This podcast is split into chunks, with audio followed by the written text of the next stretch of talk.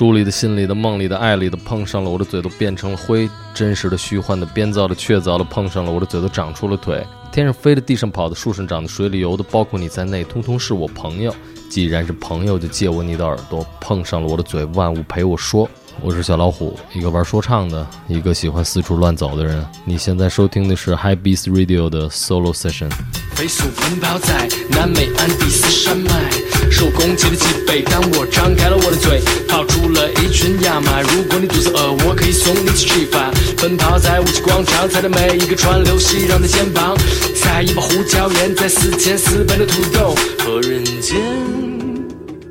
High Beast Radio 是 High Beast 旗下专属 Podcast 企划，在全新上线的 Solo Session 栏目中，我们将麦克风交由嘉宾掌管，围绕着某一话题或者关键词进行观点的分享，或讲述他们自己与之相关的经历。在本期的 Solo Session 栏目中，我们邀请到的是 Hip Hop 音乐人小老虎。一次到洛杉矶出差的经历，让他喜欢上了旅行，而这也改变了他的人生。在一次又一次的远行中，小老虎重塑了对 Hip Hop 音乐的认识，对自己创作思维的反思，以及对于音乐中所能蕴含的力量的全新感知。过去的几年中，小老虎的足迹几乎遍布了世界的各个角落。在约翰内斯堡，他被人用枪顶着头抢走了手机；在开普敦的贫民窟中，他见到了凶狠狂野的街头文化，给予整个社群以力量；在南太平洋的游轮上，他对着苍茫浩渺的海洋和漫天的星斗冥想。而在内达华沙漠的火人节，坐在篝火边的小老虎不停不休的即兴说唱，最后这些句子和时间一起都落进了火里。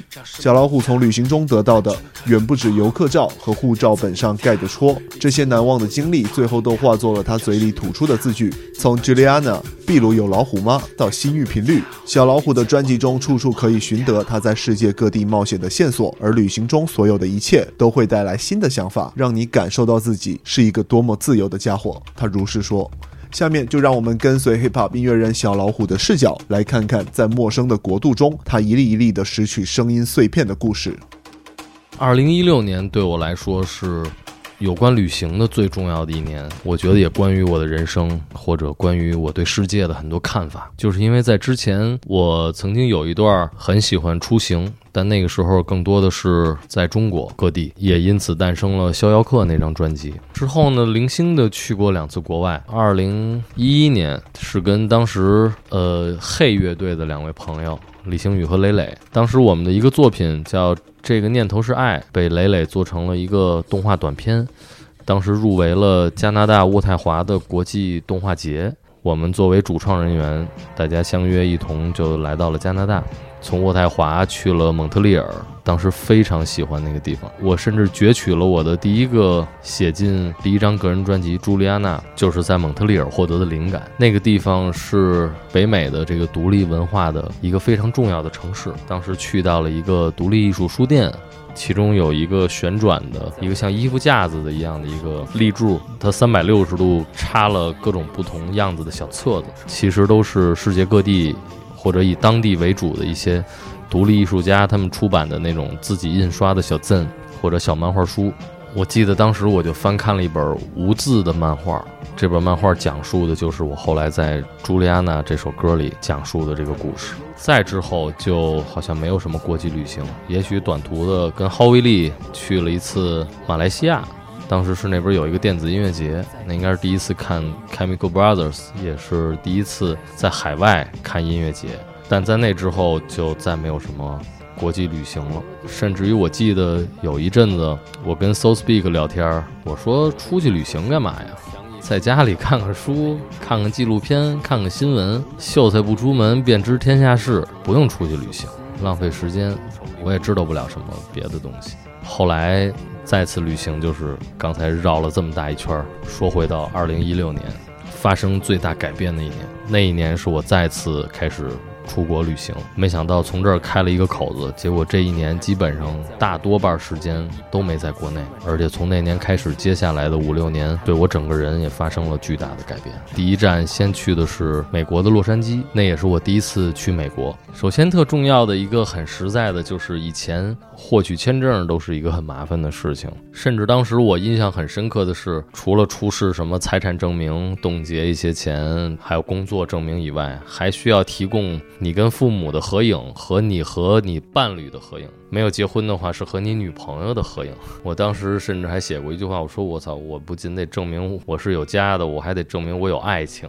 你才可以让我出去。”事后想起来，如果没过，有很多关于美国的旅行经历。如果当时的那个签证没过，可能之后真的就终止了。因为我的情绪，甚至也可能会是很讨厌旅行，甚至讨厌这个国家吧。谁愿意被拒绝呢？一六年二月，最后。终于如愿的抵达了洛杉矶，当时真的是特别的激动。一个是第一次踏上美国，第二个是喜欢这么多年 hip hop 音乐，到那个地方就是到这个地方的家了。首先一个很大的一个冲击，先是去那儿也是带着任务嘛，也是做一些拍摄。然后拍摄的摄影师呢是一个这发型有点地中海这种。有点像秃头海怪那种，就是明明谢顶了吧，但周围又留很长。然后人给我介绍说，这哥们叫 Brian，挺个肚子，穿一个条纹的长袖 T 恤，穿一牛仔裤，戴一个黑边的眼镜，看着就像个怪人。然后有点像那个《飞越疯人院》里的那种尼克尔森的那那种样子。拍着拍着，包括还到一个大桥底下，他说：“你知道这大桥是什么？”我一看，这是一个桥，然后底下这个这个河水是有点干了的，所以你可以走到这个河床上。他说：“这就是 Red Hot Chili Pepper 红辣椒乐队的那个 Under the Bridge 那首歌，就 Under 的就是这个 Bridge。”后来他说：“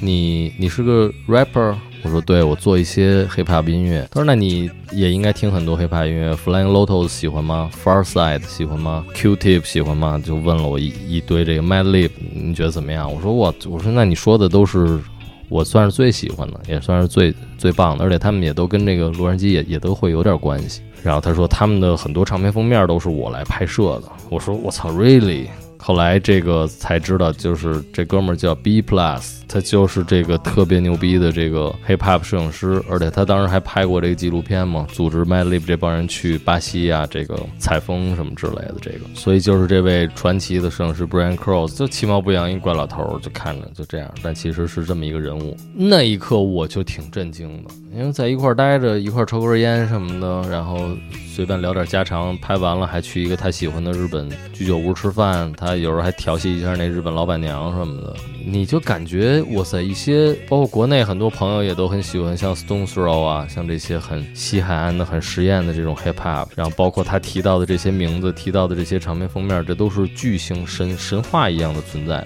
但现在跟他们这么密切关系，甚至一块创作的家伙，就这么日常的跟你在一块儿，甚至看上去也也没有什么特别，那感觉就首先就是挺神奇的，觉得你自己在一个电影里，但是也去除了一些电影的神秘感的感觉。后来来到那个 Venice Beach，看那些玩滑板的人和那个美丽的大海。包括那个特别梦幻的日落，我相信去过加州的朋友肯定对这个印象都很深刻。先是变粉，然后变成紫色，purple haze。看到边上一个座椅，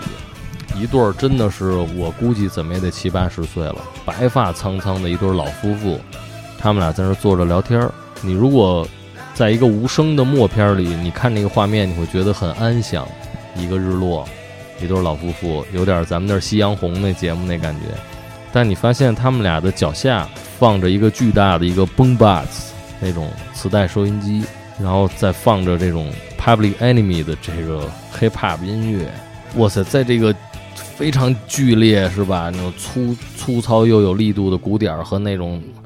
很很那个激进的说唱里，这两个老人在聊着天儿，然后一会儿他们俩一关，拿起来就走了，颤颤巍巍的互相扶着，拿着这个机走了。我那一刻我就感觉到这个 hip hop 它在这个国家，包括在这个文化语境里边，它跟人生活的那么一种关系和意义。那一刻我也一下感觉到巨大的满足感，但也把对 hip hop 的这份神秘和执念就放下了。我一下觉得，我说我一定要做自己的声音。做自己的东西，我不要当一个赶时髦的人，也不想追逐着这个完全不存在于我文化环境和我没有与之伴随成长和真正贴近的这么一种东西。我对他有了一个新的看法。这两个瞬间是那第一次去洛杉矶特别印象深刻的事情。我一回来没待了多久，马上当时 Vice 的好哥们儿 Billy 他说最近有空吗？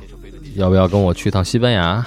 其实是有点这个，也算拍一个广告，也是一个纪录片。他说咱们走一趟，我说我操，那那太棒了！我一下感觉，我说你看看，这刚从加州回来，没待的半个月呢，就就开始去西班牙了。实际上那次有三个朋友，一个是竹子，还有一个是。一个很棒的滑板哥们儿叫王慧峰，我们三个去了，实际上是要去不同的城市体会不同的经历、不同的文化项目。但是我等于是从头跟到尾，所以是也体会了那两位朋友他们体会的东西。比如第一站，我们就先到了这个叫塞维利亚的一个地方，那个地方是一个古城，很漂亮，以斗牛出名。所以第一站就先去看斗牛，包括体验那个 flamingo，跟一些街头艺人，在街上学他们的那些响指跟脚步。那斗牛真的是给我一个特别刺激的一个感觉，因为之前也看过海明威写的关于斗牛的这方面的作品。对我来说，这个也是撕开了我对很多东西认识的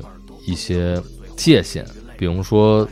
最核心的就是说，这个世界上的很多东西是复杂的。它不是简单的好或坏，就像动物保护主义者的眼里，这斗牛无疑是一种残酷的杀戮和一种无谓的行为。但实际上，你观察到整个的它的这个产业链，包括去到他们那些养牛的农场啊，然后包括跟斗牛士去聊，我发现它确实是一种很复杂的艺术。更是一种非常勇敢的游戏，在这里包含了太多的命悬一线的那种刺激、危险，以及一种在这种高速和生死之间诞生的那种艺术美感。所以，它确实是一个很难说清楚的事儿。而且，尤其是旅行，是真的你在那个地方，你接触到这个活生生的人，接触到那个活生生的刺激的场面。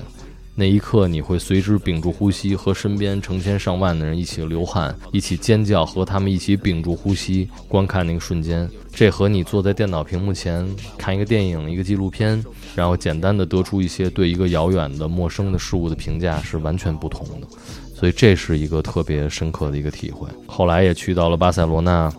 去接触那边滑板的这个文化，看看这些滑板人他们怎么把这座城市的那些犄角旮旯和那些。知名的建筑全都变成了一个更有创意的一个东西。最后来到了马德里，在马德里的时候，我认识了一些当地的说唱音乐人，跟他们去他们的唱片店里去 digging，也来到了一个哥们儿的录音棚里，跟他直接做了一段即兴，直接把这一路的经历和想法全都在那段即兴里说出来了。那一刻，我感受到了一个新的感觉，就是在旅途中创作。呃，也就是一般音乐家说的采风，它当然可以是你去旅行一段时间，收集很多素材，回到你所在的地方，花大量的时间去消化，去把它们变成新的东西。但是也有一种更快的方法，我觉得这可能也是 hip hop 或者即兴的一个非常有利的一个方面，就是它可以很快的把这庞大的信息，借助一些非理性的直觉的东西，迅速的把它成型。直接展现出来，即兴的创作。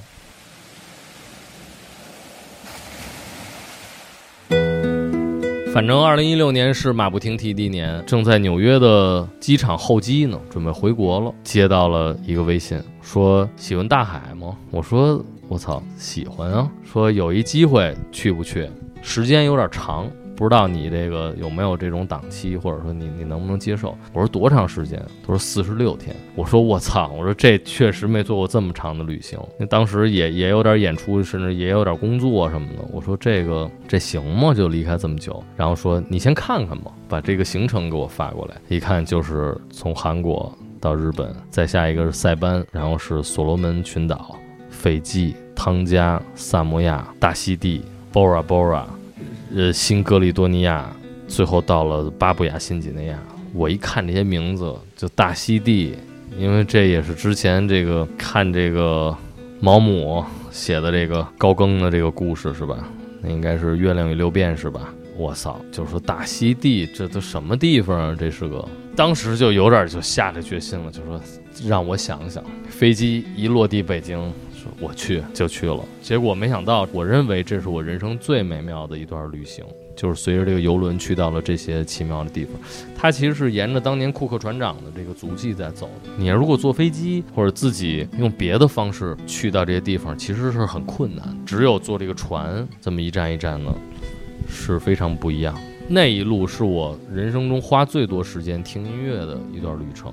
每天我要求自己写一点东西，最后把它集结成了一个航海日记。甚至也把它做成了一个剧场的演出，可能也会以一个专辑的形式跟大家面世，是一本艺术书加一个音乐。那一路上印象很深的，比如说也是对热带的很多音乐，甚至于第一次浅尝辄止的接受非洲音乐，就是在巴布亚新几内亚那边也接受了一些我很喜欢的，有一个漫画家叫朱星大二郎，他也画过很多以巴布亚新几内亚原住民为这个基础的一些创作。除了收集到了一些当地的声音以外，像塔希提的那种像尤克里里一样的这样的岛屿音乐，更重要的是收获了一个音乐上的好朋友，就是在船上认识了这个土摩托这个家伙。当年我算他的读者，看过他写的《嘻哈二十世纪最后的草根艺术》。一本介绍 hip hop 的书，跟着他旅行也是一个特别美妙的事情。因为到各个地方，他都能用历史学家和科学家的角度给你很多知识，而且认识了他之后，更重要的了解到了我为什么要做音乐和做 hip hop 音乐最核心的东西是什么，就是叛逆，来自民间的叛逆。这个东西一直深深的扎根在我脑子里了，而这个叛逆的一大表现就是创造力，或者说创造力的核心一定是叛逆。这两者从此就写在了我做任何创作时候的字典里。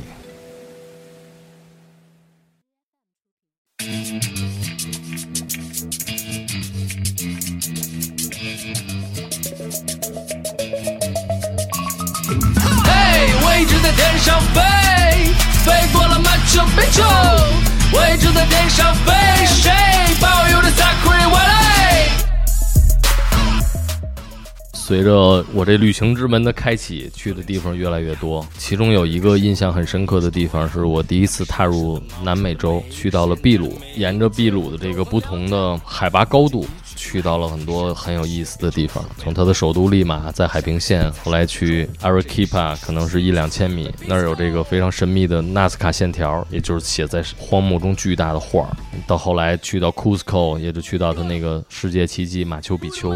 甚至还去到了一个叫提提卡卡湖的一个非常高的一个湖，四五千米的海拔。秘鲁是一个非常历史复杂。和那个人口组成很复杂的一个国家。我后来回来，根据我在秘鲁的旅行，创作了一个专辑，叫做《秘鲁有老虎吗》？呃，是一个 EP，里边有三个单曲，一个叫《就在马丘比丘》，一个叫《暴捉雨》，还有一个叫《蛇爬过你身体》。这三个曲目，他们的采样来源完完全全来源于我在秘鲁听到的和收集的唱片，或者有一些是我现场观看的音乐，甚至还和他们一起跳舞。像这首《就在马丘比丘》是非常具有这个西班牙。牙色彩的音乐，有点弗拉明戈的感觉，还有摇滚乐的感觉。因为是西班牙殖民者后来统治的秘鲁。爆捉雨那首，是因为大家可能不知道，秘鲁其实有很多非洲人，他们带着那种有点像非洲节拍一样，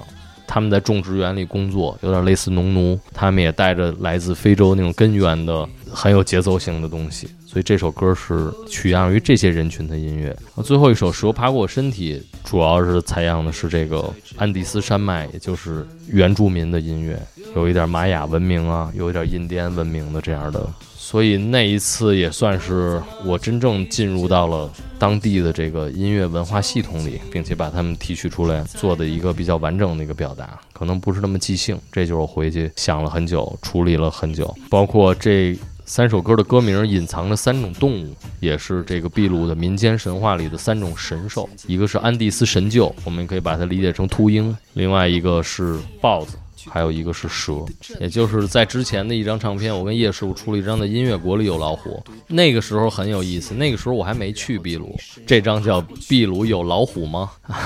就终于有了。在音乐国里有老虎的里边有一首歌，里边叫《屏住呼吸听蜂蜜》。在这么一首歌里，我当时家里有本小书。叫胡诌诗集，就是随口乱说的那种诗。里边有一首就是秘鲁的这种民间小诗。这个打油诗是：秘鲁汉子看着老婆炖肉，谁知笨婆娘大出丑，错将老头当成盘中餐，推进烤炉去烤熟。这个后来我到了壁炉，我才真看到了这个场景，不是看到他真烤活人，是这个他们的那种烤炉是那种拿那种泥巴弄得像一个那种。大帐篷一样的东西很大，然后他真是把一个烤盘子上面装上肉，直接给推进去，而且他烤的一般是豚鼠，一个像大耗子、大老鼠那样的东西，然后把那耗子给撑起来，像一个风筝，然后把那东西给推进烤炉里。所以要烤一个人那个大小也是可以的。当时把这个小诗给运用到歌里的时候，还没想到有一天竟然真的就去了。在我的旅行中，很重要的一个经历又回到了美国，但这次没有去纽约，也没有去洛杉矶，没有去华盛顿，没有去底特律，直接来到了内华达沙漠。那曾经是一片盐湖，但它现在就是一片荒漠，满地的盐碱土。在那儿却凭空的升起了一座城，叫做黑石城 （Black Rock City）。那儿举办了一个为期七天的节日，叫做火人节 （Burning Man）。那儿给我最深的感觉是在非洲，我体会到了很原始和狂野的东西，但在那儿我依然可以在车里吹着空调。依然可以住在一些简陋但还算舒适的酒店，也依然可以听到大量的由手机车载音响里播放的音乐。而在火人节，我每天大多面对的是来来往往的陌生人和一把点起的篝火。我坐在篝火边，用我的嘴时刻的在即兴说唱或者与他们交谈。有的人可能会弹起吉他，那是一个电力比较缺乏的地方。尽管你依然可以找到一些地方为你的手机充电，但是大部分人，我们像倒退了几十年，回到了一个没有电的时代。那个时候，只有漫长的沙漠、漫天的星星、一把火和一张嘴。在那个时候，我理解了创造的真谛和人和人沟通的一种全新的体验，那就是我们不需要太多的信息去淹没我们，而需要彼此坐在一起，真正感受此刻的温度、气氛和我们仅有的信息。但是那种幻想的力量，那种真实的火光，在你真诚的眼神里，彼此盯着对方的眼睛，把时间共同的扔在这个火里，待在一起，人和人之间才可以真正的产生一种。非常奇妙的连接，这是在无数次在城市里与朋友吃饭，大家在无数个冷场里对着自己的手机所不能体会到的。那一刻，我也对说唱，对我接下来想要创作的现场，有了一个全新的想法，那就是我想尽可能的在我们居住的这么文明的城市里，创造这种。有一种篝火的感觉，这可能是来自于人类最开始时候的相处方式。我最近的一系列的演出，他们有的发生在剧场，有的发生在音乐厅，但他们都有一个火焰的元素。我把时间和舞台都交给现场的观众，让他们一个一个人走上来，只要他愿意，让他讲出自己的故事，让他来面对着底下一双双眼睛。当大家愿意把时间给他，而所有人才可以真正的连接起来，因为在篝火边上，每个人都可以讲出自己的故事。都冻成了冰。有一天，我接到了一个好朋友的电话，叫古月，他是一个旅行家。他说有没有兴趣跟我一块儿走走？咱们去趟非洲。他的计划是叫 C to C，从这个非洲的最南端开普敦一直开车自驾开到它的最北端开罗。我说我操，太牛逼了！但我不一定能跟你那么久。他这个整个的行程大概得有三个月。我大概跟了他一个月，也就是我跟他从南非一直来到了津巴布韦，最后到达赞比亚，我就暂时先离开了这个旅程。但在那个当中，在南非进入到了当地的贫民窟。之前在纽约，我曾经来到过布朗克斯，也是属于曼哈顿那边的贫民窟，见到了这个 hip hop 的发源地，也见到了最纯正的街头篮球和那些当地最原始的这种街头力量。但是到非洲发现，我操，这个贫穷是没有止境的，这个街头的凶狠和狂野也是没有止境的。那边的真的是上厕所都成问题，漫山遍野的这种铁皮房子里边遇到了一个地上走满了鸡和鹅，拿这个鸡蛋盒当这个吸音棉，在这个破旧的土平房里边搭了一个录音棚的这样的一个说唱歌手，但是他却是当地社区的这个英雄。这个来自南非的说唱歌手叫做 Peter Parker，特别像这个蜘蛛人，他也很喜欢中国功夫，他也是当地的说唱明星。但是这个明星并没有开上跑车举办演唱会，只不过在这漫山遍野的贫民窟里走着这个乡间的小路。但是整个这个贫民窟漫山遍野的每家每户，从这个牙牙学语的小孩儿到那种路边推着自行车的老头儿，大家都认识他，都会对他比出他特有的这个像狼头一样的这个手势。所以跟他一块儿，我们在他的这个非常肮脏黑暗的这个 studio 里一块儿 freestyle，一块儿跟着他去到这一家一家二十个人挤在一个二十平方的这样的小屋子里，看到这些没有鞋、光着屁股、漫山遍野用不上厕所的一个个铁皮房子里住的人。但是我感觉他的音乐真的带给这些人快乐和尊严，而且他用他的魅力连接了整个社区，也给这些孩子树立了一个榜样吧。除了犯罪。和这种消极的面对这种贫穷以外，你也可以有一种昂起头做艺术、做创造，哪怕就用你的身体和你的嘴，可以表达你自己。跟着他，等于也是看到了 hip hop 更原始的这种 unity community 和人与人连接和去焕发一个社区所有从孩子到老人他们的尊严和生命的这么一种价值。这是一个非常非常好的一个礼物，是非洲给我的。另外一个就是在非洲旅行当时，我也听了大量的非洲的音乐。这个世界音乐本来就是一个伪概念，大家把这些传统的欧美唱片工业里之外的音乐，比如说东南亚的音乐、来自非洲的少数民族的音乐、来自大溪地的音乐，都把它称为世界音乐。其实他们只不过是属于自己文明的民族音乐。之前把它当成档案去听，当成猎奇去听，有点听不进去。但是到了那片大陆上，看到那样的人在播放这样的音乐，和这个环境融为一体的时候，我突然就理解了那些非常原始的节奏，但是他们的那那些复杂和他们的那些声音不再单调，而是显得恰如其分的融入了这个周遭的环境。那个时候我就更理解了这个旅行的这种在地性是多么的重要。我觉得在一个信息化这么泛滥的一个时代，我们每天充斥着各种信息，而大部分信息可能是由一个个屏幕里传出来的。电脑屏幕和手机屏幕，其实和别人交谈的时候都越来越少，更多的时候是我们由这个发光的、发出直射光而不是反射光的这个奇妙的设备里，传来了大量的虚拟的字节，来控制着我们的想法。渐渐的，我觉得除了大拇指会变得更加酸疼以外，失去了很多非常直观而且丰富的感受。我觉得旅行不能说它是一种对抗。那无疑是一种绝佳的享受和一个机会，就是你可以去到一个地方，感受别的温度，看到有别于这个屏幕能够传达给你的信息。它是如此的随机，就像即兴说唱吐出来的下一个词语一样，你不知道下一个广告牌或者下一个陌生人的脸上穿着球鞋底下踩着什么，和街边会出现一个什么样的店。你会在一个偶然的拐角遇到一张什么样的唱片，一片什么样的云，一阵什么样的风，河边传来了一阵什么样的琴声，甚至于几句你听不懂的话，但这些都会带给你一些新的想法。我觉得这些会让你感受到你是一个多么自由的家伙，可以用你的脚，用轮子，用飞在天上的钢铁，去到一些你做梦都想不到的地方，和来到一些。你曾经在屏幕里见过，却从没到过的场景，我相信你会获得很多快乐，就像我曾经获得的一样。这就是旅行的意义。把我们铸成雕像，日出不是我们的出口，让我们平静地走进黑夜的双手。